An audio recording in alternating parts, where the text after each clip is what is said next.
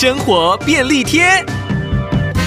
平常洗衣服的时候，如果没注意清洗方式，一不小心就会导致衣服缩水变小。尤其是以棉、麻、毛、蚕丝以及再生纤维，例如人造棉、人造丝等材质制造的衣服，跟你分享拯救变形衣服的方法。首先将衣服装进脸盆中，用热水盖过，接着挤出适量的润发乳，以毛料挤三下，其他材质挤四下为原则，浸泡三十分钟。之后，在脸盆里持续加入清水冲洗到没有泡沫，再装进洗衣袋，放到洗衣机内脱水。最后晾干衣物时，记得不要挂在衣架上，建议直接平铺开来，用两根洗衣杆架开，或是直接披在圆形晒衣架上晾干，才能避免受到地心引力的影响再度变形哦。